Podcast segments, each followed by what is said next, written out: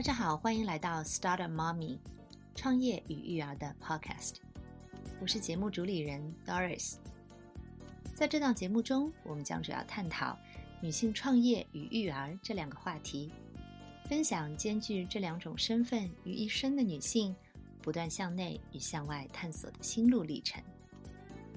通过访谈的形式，我们将与事业成功转型的创业者、投资人、自由职业者。心理学家、导师等对话，他们都有着同一种身份——妈妈。节目访谈的对象来自于中国、美国、加拿大、澳洲、欧洲等全球各地的妈妈们，为大家带来不同维度、不同文化背景下的经验分享。我们将一同探讨什么样的思维模式、管理工具、学习方法。能够帮助女性在创业者和妈妈不同身份的切换中，将梦想照进现实。让我们一起来聆听这些宝贵的分享，启迪自己，成为更好的自己。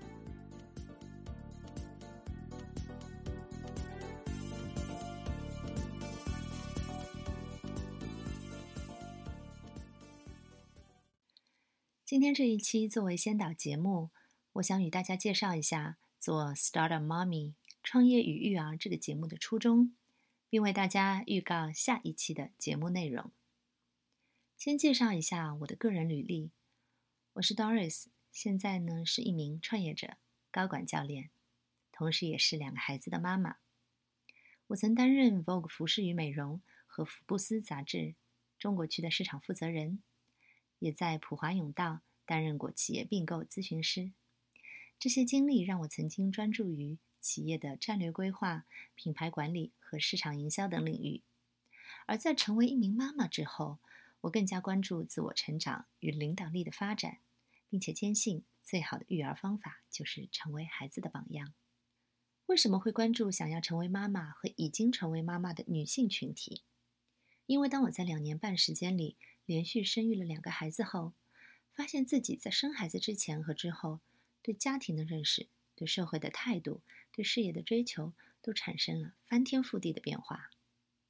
我亲身感受到，所有关于女性职场、事业发展相关的问题探讨，倘若放到这一特定群体妈妈们的身上，只会更加艰难无数倍。在我生孩子之前，我的目标是全球知名公司的高管，所以我在最短的时间内呢。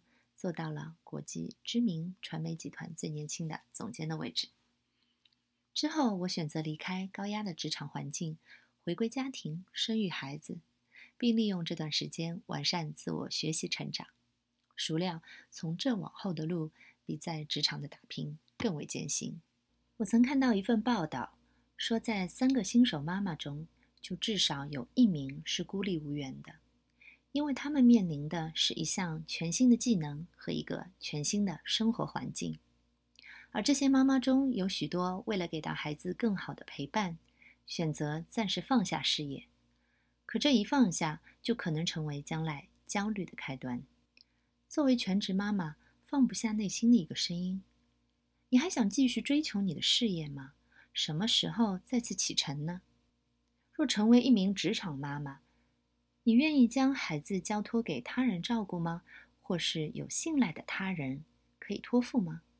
同时也会遇到一个现状：离开职场若干年后，还能无缝衔接的回归吗？这就像是一个死循环，将妈妈在事业和家庭两者之间拉扯。放弃和牺牲是唯一的解决方法吗？那肯定不是。在互联网如此发达的今天，许多全职妈妈。都重新找到了事业方向，不少职场妈妈也探索出更适合的选择。那他们是怎么做到的？